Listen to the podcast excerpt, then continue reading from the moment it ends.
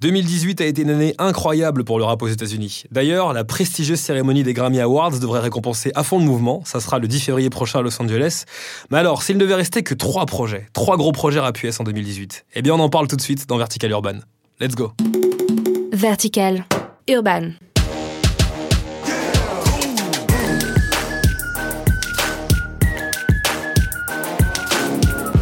Hello tout le monde, cet épisode de Vertical Urban est sponsorisé par le film Creed 2. Alors pour celles et ceux qui ne le savent pas encore, il s'agit ni plus ni moins de la suite de la saga Rocky avec le fils d'Apollo Creed, joué par Michael B. Jordan. Ça sort le 9 janvier prochain et rien que la bande son me donne vraiment envie de courir voir le film puisque sont présents sur celle-ci de grosses pointures, Lil Wayne, Pharrell, ASAP Rocky, bref, la crème de la crème du rap US. Et d'ailleurs on passe tout de suite à mon top 3 pour le rap américain.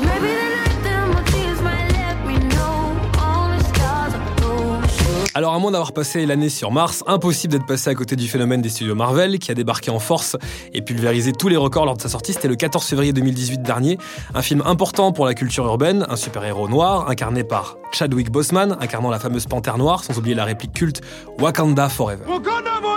Le film a récolté plus d'un milliard de recettes et a eu également un grand succès de la part des critiques. La tâche était donc très très lourde hein, pour Kendrick Lamar qui avait donc la mission de réaliser la bande originale du film. Et si on peut parfois reprocher à certaines BO d'être une simple extension du film avec des morceaux de seconde zone ou des simples tracks d'ambiance, il n'en était rien pour Black Panther. Aux côtés de Kendrick Lamar, la liste des invités présents, c'est un casting 5 étoiles. Travis Scott, Khalid, Swaley, Schoolboy Q, Two Chains ou encore Cizé sur le morceau All the Stars. Ou encore une des artistes dont tout le monde a parlé cette année, la révélation Georgia Smith. Alors à l'aide des productions taillées sur mesure par Soundwave, toute la puissance du film se ressent dans les sonorités de l'album, tantôt tribal, introspective, voire expérimentale, notamment sur l'excellent Ops, interprété par Vince Staples. Extrait. C'est clair, ça claque. Et dernière mention spéciale pour le titre Redemption, qui a le mérite de nous replonger à 100% dans l'univers du film avec sa production inspirée de l'afrobeat. Au micro, c'est Zachary et le résultat est particulièrement efficace. Écoutez.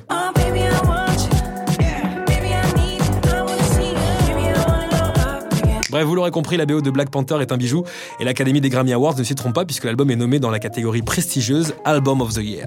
Album de l'année, quoi. Oui, je sais, je me débrouille très bien en anglais. Be you.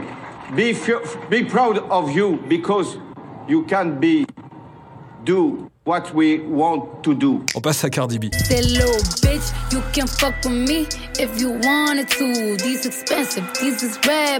2018, une année incroyable pour Cardi B.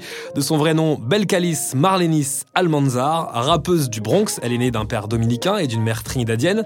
Elle a passé beaucoup de temps à la maison de sa grand-mère paternelle à qui elle doit son fort accent. Et la légende dit effectivement qu'elle fut d'abord strippeuse et sa personnalité détonnante lui a donné un écho particulier et une grande popularité sur les réseaux sociaux grâce à l'émission Love and Hip Hop où l'artiste était connue pour être cash et authentique. Elle a séduit un public de plus en plus large.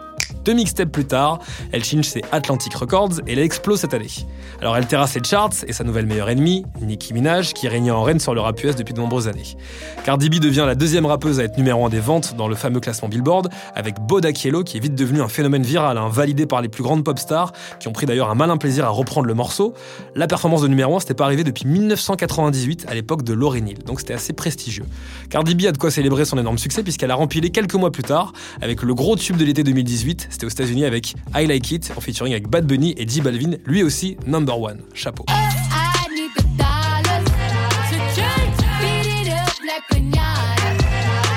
Et si la presse et le web aiment bien mettre en avant ses clashs avec Nicki Minaj, son idylle puis sa séparation avec Offset du groupe Migos, sans oublier la naissance de son enfant, hein, qui porte le nom de Culture avec un K, oui, ils ont vraiment appelé leur enfant Culture. Ils sont un minimum culturel. Eh bien, parlons musique. Et force est de constater que ce premier album est quand même une réussite.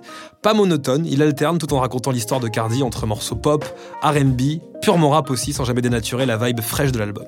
Les invités viennent donner main forte à un projet calibré pour faire d'elle la révélation de l'année musicale. YG est présent, 21 Savage, Chance the Rapper, Kelani, sans oublier évidemment le trio d'Atlanta Migos. Cardi B s'installe vraiment dans le paysage et compte durer au vu de l'enthousiasme de sa fanbase toujours plus solide. Elle aussi se retrouve d'ailleurs dans les plus nommés au prochain Grammy Awards. On aura donc l'occasion d'en reparler en 2019 sur Vertical Urban et on termine avec l'excellent album de Pusha T. turned trapper morph us. Alors même si ce classement n'a pas forcément d'ordre établi, laissez-moi offrir la palme d'or du meilleur projet rap US de l'année à Pushati. Alors c'est pas un petit nouveau dans le paysage, hein. il a 41 ans, plus de 20 ans de carrière à son compteur, et après avoir fait ses débuts dans l'excellent duo Clips, c'était à la fin des années 90 avec Pharrell Williams qui était producteur, il s'est lancé en solo, surtout en septembre 2010, sur le label Good Music de Kanye West, avec qui il une amitié et une complémentarité assez exceptionnelle.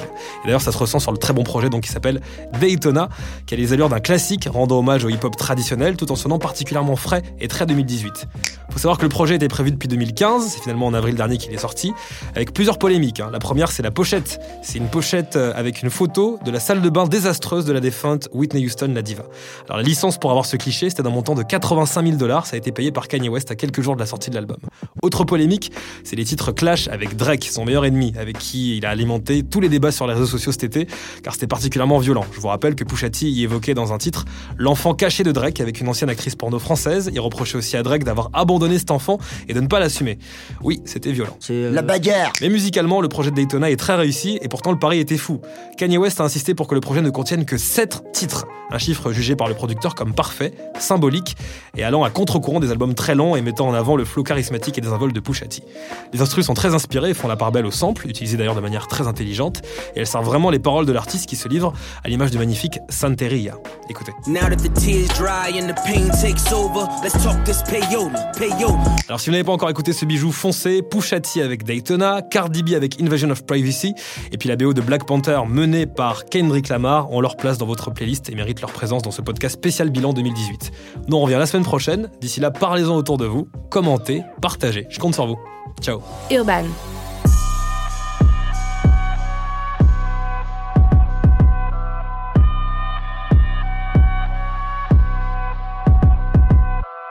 Vertical.